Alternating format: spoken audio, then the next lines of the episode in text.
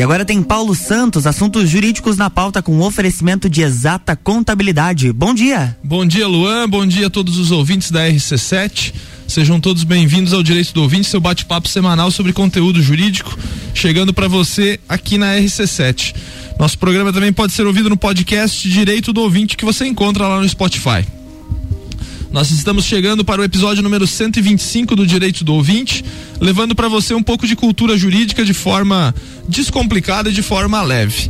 Para quem quiser acompanhar nosso programa pelas redes sociais, é só acessar arroba Direito do Ouvinte lá na, no no Instagram, que você Isso. encontra todas as informações do nosso programa. O convidado do dia de hoje é o deputado estadual Bruno Souza.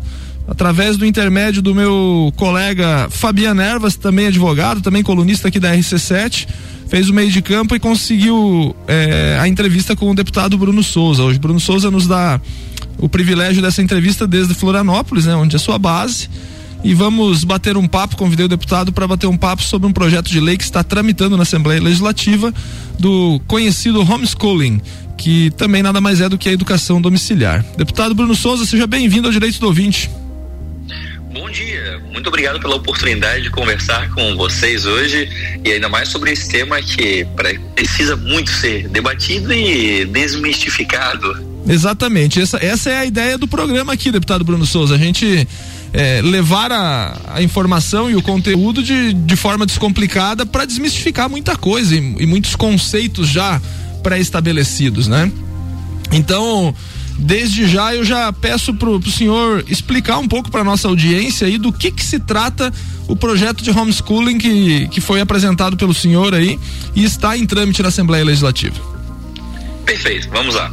Bom, primeiro o projeto de educação domiciliar ou homeschooling, eu particularmente hoje eu teria mudado esse nome, eu não teria apresentado ele com o nome de educação domiciliar ou homeschooling, porque assim que eu apresentei esse projeto de educação domiciliar, nossa, mas eu apanhei de muita gente, muito fui criticado, fui criticado por tudo que é lado, mas foi criticado por quê? Porque muita gente, meu Deus, mas ele quer impor a educação é, domiciliar para as famílias, ele quer que as crianças agora não, não, não frequentem mais as escolas. E, na verdade, não é nada disso, não é disso que se trata a educação domiciliar.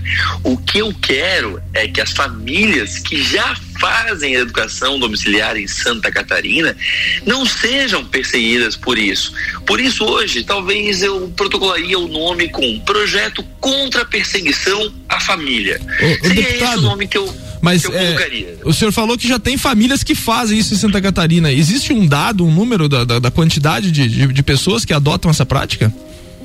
Sim, temos, temos mais de mil famílias que, pelo menos, nós temos notificação. O que acontece é que muitas famílias têm medo de se apresentar Entendi. à sociedade, de se manifestar, porque justamente nós temos medo da, da perseguição que podem sofrer uma vez que se declarem como famílias educadoras. Esses, da, esses dados são pré-pandemia ou, ou pós-pandemia?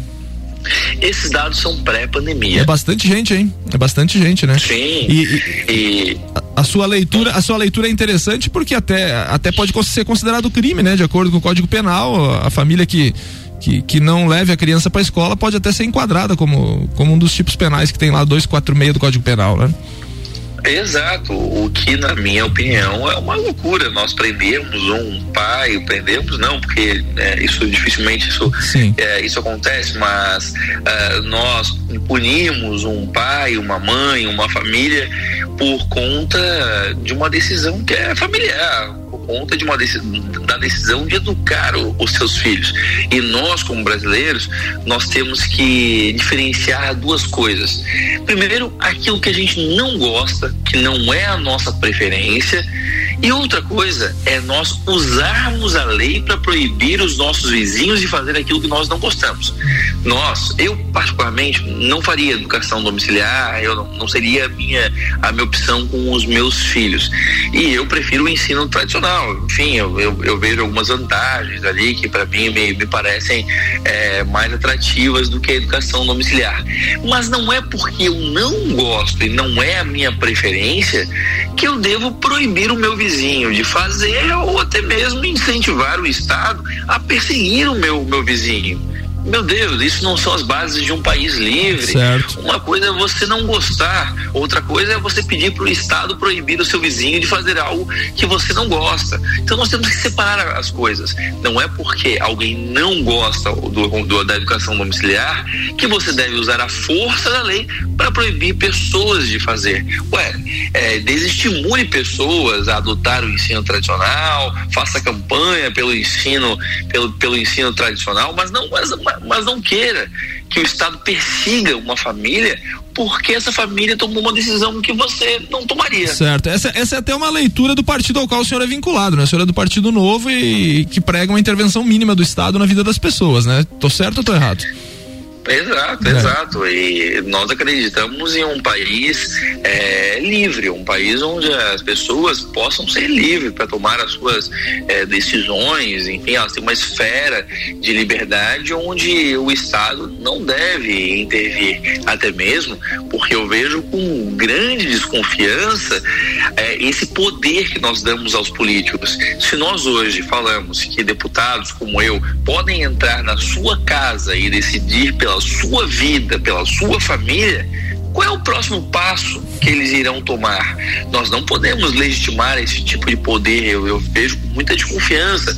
Se hoje eles proíbem e se hoje eles perseguem famílias por conta de uma decisão de como educar seus filhos, qual é o próximo passo? Qual é nós estamos legitimando esse tipo de poder. Qual é a próxima coisa que irão fazer contra as nossas famílias? Então eu vejo com muito ceticismo esse tipo de, de uso do poder. Nós, do Partido Novo, acreditamos que não que os políticos não deveriam ter esse tipo de poder de intervir na nossa vida, porque que pese você hoje para aqueles que acham correto perseguir famílias por conta de uma decisão de como educar seus filhos, se hoje os políticos usam esse poder para fazer isso, que você concorda, o que garante que amanhã irão usar esse poder para fazer algo que você também concorde? Perfeito, perfeito, perfeito. Mas esse, esse é um debate do, do, da educação domiciliar, é um debate já, de certa forma, antigo, né, deputado? É uma coisa que não é inédito, o senhor não inventou a roda aí. Inclusive no Congresso, inclusive no Congresso Nacional existe um trâmite e um debate sobre isso, né? Um projeto de lei também tramitando nesse ponto, né? De jeito nenhum, eu não, não inventei a, a roda, existe sim um, há muito tempo esse debate no Congresso Federal.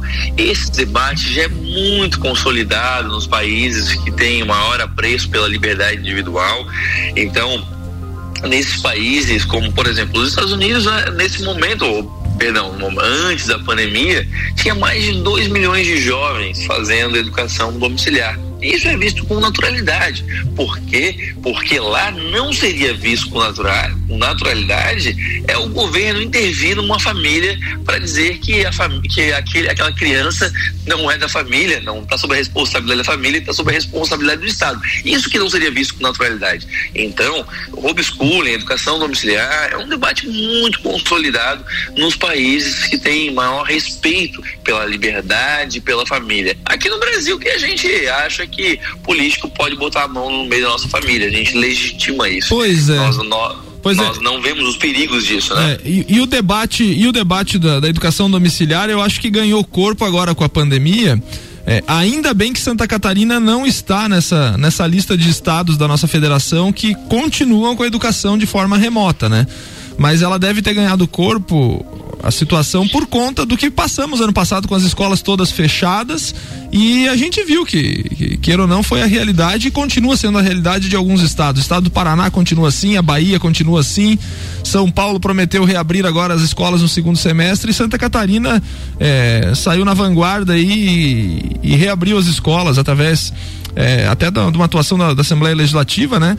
É, esse debate ganhou peso dizendo que a pandemia mostrou que isso seria possível ou o senhor acha que foi contrário?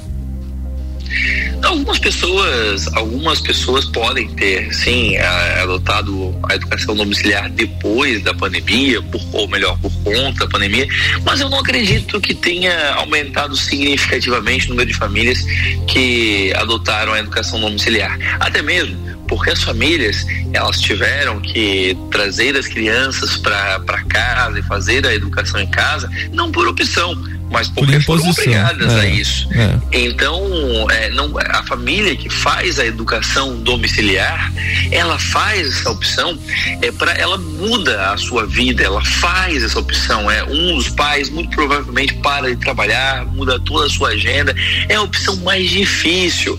Então, quando uma família faz isso, ela tem, é, foi muito pensado, foi muito planejado. Não é como aconteceu agora, Na onde pandemia, todas as né? crianças foram foram mandadas para casa. E uma curiosidade, até um, um adendo, se me permite. Claro. O, proje o projeto de lei, e muitas pessoas às vezes ah, não entendem e, e, e me, me, acusam é, por porque fazem uma leitura superficial me acusam de incoerência, porque o projeto de lei que permitiu com que as crianças voltassem para a sala de aula, que os colégios voltassem, é de minha autoria. Olha aí, meus parabéns, deputado, meus parabéns. Meus parabéns, porque foi, foi um projeto importantíssimo. É, já fazendo também um gancho aqui na sua fala, as, fa as famílias que adotar, que foram obrigadas a adotar a, a educação domiciliar durante a pandemia por imposição da, de saúde, né? É, perceberam, assim como quem tem filhos, que não foi fácil, né? Cuidar da criançada em casa e, e orientá-los né, na, na, na educação, né?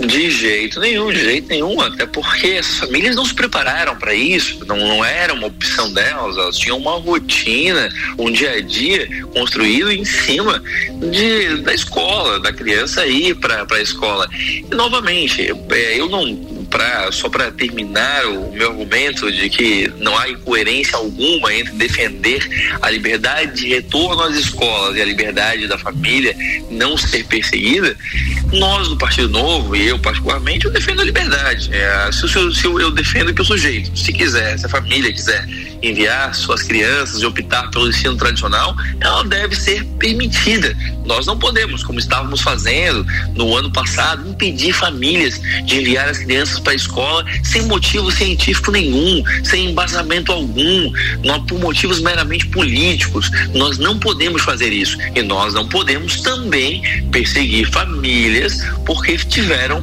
tomaram uma, uma decisão que é familiar. Perfeito. Então, as duas opções elas se encontram no respeito à liberdade, no respeito ao direito de escolha da família.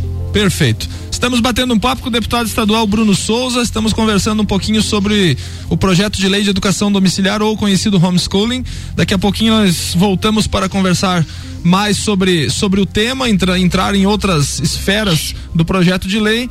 E, você fica aí agora com o break, não sai daí que é rapidinho, voltamos já já.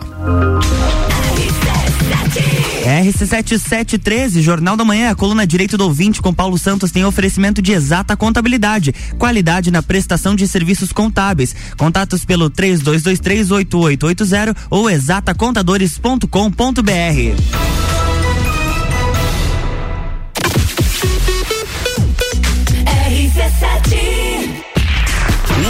projeto Juvena RC7 continua. Essa semana eles estão em edições especiais do Copa e Cozinha, todo dia às seis da tarde.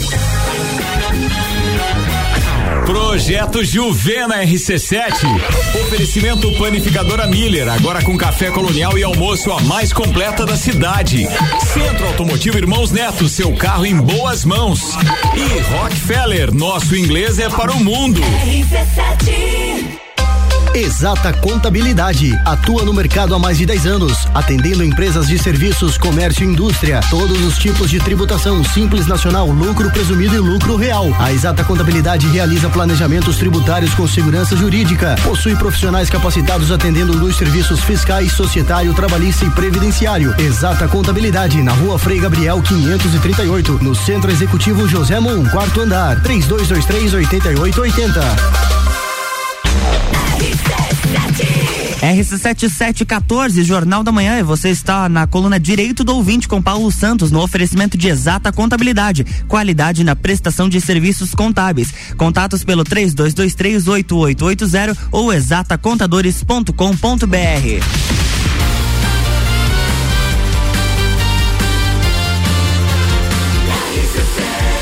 A número 1 um no seu rádio. Jornal da Manhã.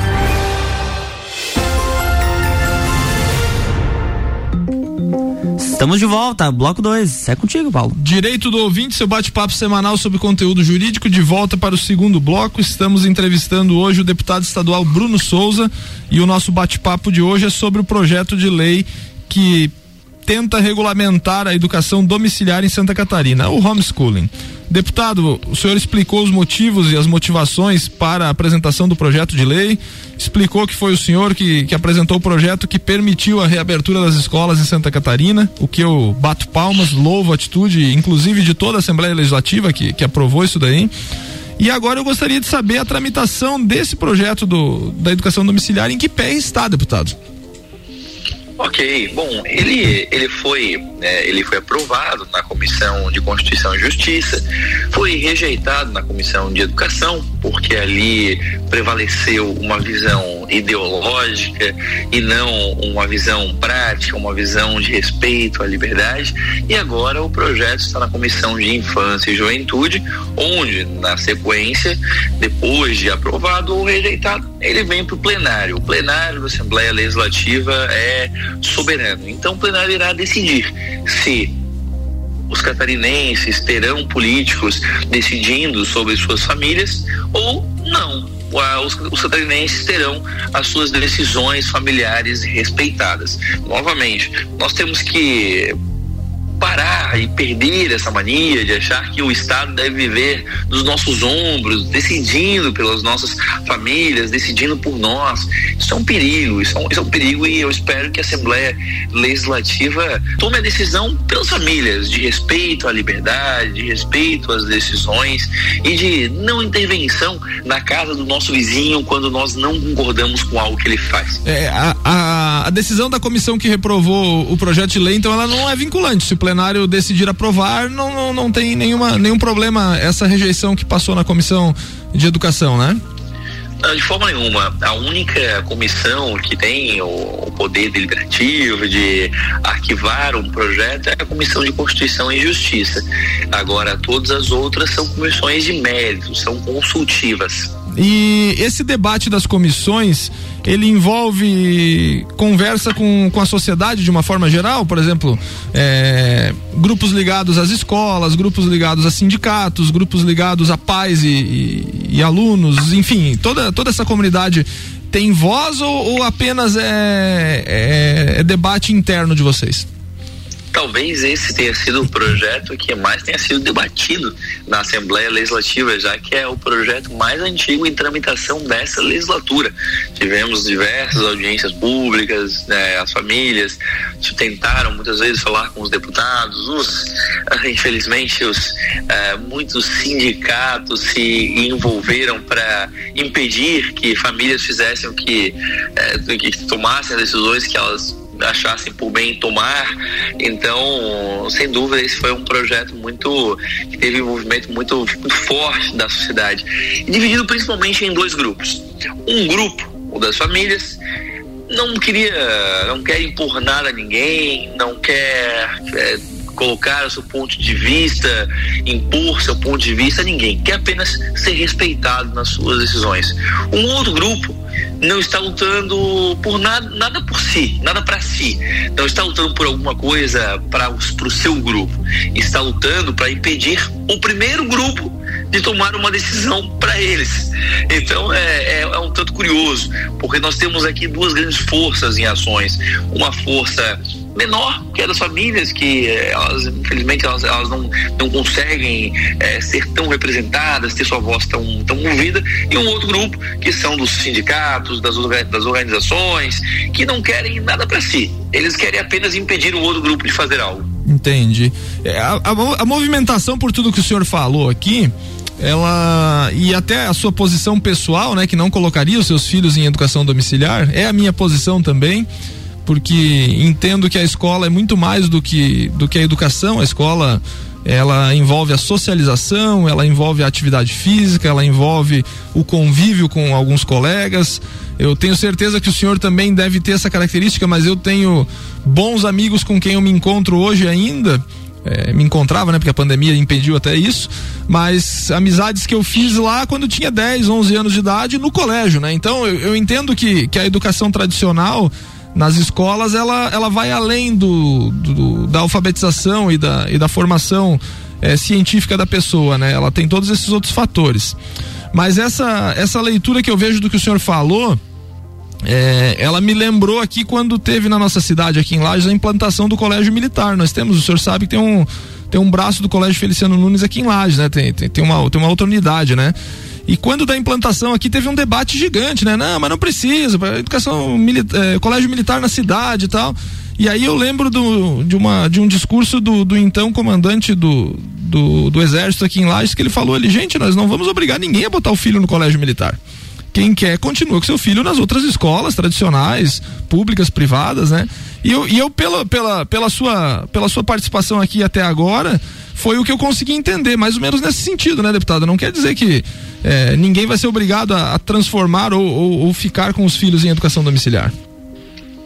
De jeito nenhum, de jeito nenhum. É uma, essas famílias, a maior parte das famílias já, já, já faz a educação domiciliar, independente do projeto da Assembleia Legislativa. Eu tenho repetido muito para os meus, meus colegas: eles não têm o poder de proibir essas famílias de fazer educação domiciliar. Elas já estão fazendo educação domiciliar. O que nós temos o poder de fazer é acabar com a perseguição à família. Por isso que no começo eu falei que eu gostaria que o nome do projeto fosse Projeto contra a Perseguição. Porque a Assembleia Legislativa não tem o condão de permitir ou proibir que essas famílias façam. Elas já estão fazendo nesse momento. O único poder que nós temos é de desatrapalhar, é de respeitar as famílias. Esse é o único poder que nós, que nós temos. Se nós aprovarmos aprovarmos o projeto, as famílias não serão mais perseguidas. E mais, Hoje as famílias fazem, aqueles que são contra a educação domiciliar têm um excelente motivo para defender o projeto também. Sim. Porque hoje a educação domiciliar ela acontece sem regulamento algum. Sim. Eu particularmente eh, eu tenho uma opção, uma, uma, um pensamento de que o maior regulamento para a educação domiciliar é a própria, a, o próprio interesse dos pais. Mas mais bem, o STF tomou uma decisão, precisa da, da lei, enfim. Então, então hoje as famílias fazem sem regramento nenhum. Uma vez que a lei for aprovada, nós teremos algum regulamento. Então, ou seja, aquele que é contra a educação domiciliar, ele pode optar em entre manter as famílias fazendo sem regulamento nenhum, sem regramento nenhum, ou aprovar uma lei para regulamentar a prática. Então, aquele Perfeito. que é contra deveria, deveria apoiar o projeto de lei, porque aí haverá na visão deles, algum regramento. Perfeito. Pegando seu gancho, o STF decidiu em 2019, 2018, agora me fugiu o ano, eh, da proibição, né, do, do, da educação domiciliar, mas ele proib, eh, ele decidiu que era proibido por quê? Porque não havia lei que, que regulamentasse, né? Basicamente isso, né? É, na verdade, ele decidiu, ele decidiu que era permitido se houvesse lei isso. Que, que, que regulamentasse, né? Então é, é, justamente isso, pode fazer, mas precisa de lei. Então, foi, então sim, é, e, o, e, o deba e o debate é interessante porque é, a partir do momento em que se aprovar, se é que vai ser aprovado ou não, a gente não sabe. É, cria um, uma outra situação, né? Porque a gente tem que pensar, existe a educação domiciliar e tal, e toda escola tradicional tem avaliação de desempenho dos alunos. Como ficaria essa, essa parte, deputado? O senhor não acha que daria um, um, criaria um outro, uma outra necessidade de atuação estatal para avaliação desses alunos? Na verdade, o Estado já atua perseguindo as famílias, né? Então, o vai acontecer? O Estado vai parar, de, parar de atuar perseguindo as famílias.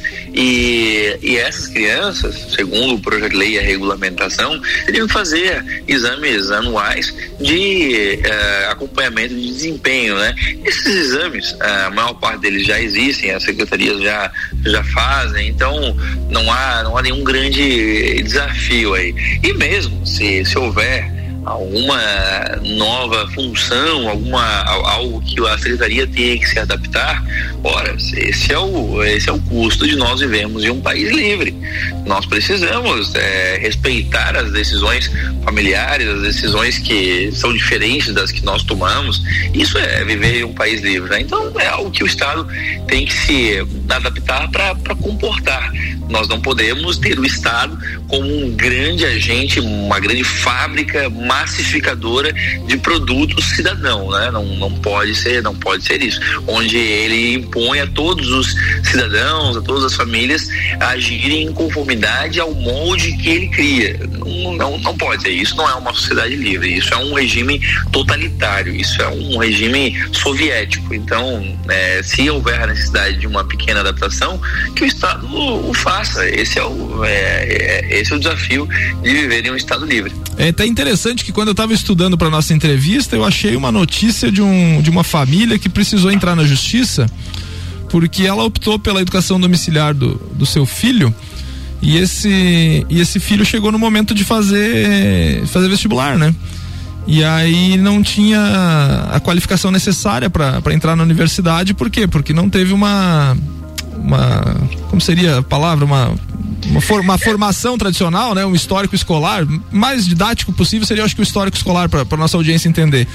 E a, e a justiça concedeu a, concedeu a, a, a ordem judicial para que sim, porque ele pudesse se matricular independente independentemente de ter o, o documento oficial do Estado, né, de que teria concluído o seu ensino de base, porque a avaliação de desempenho foi feita e ele passou na, na, na prova, né? Mais ou menos nesse sentido.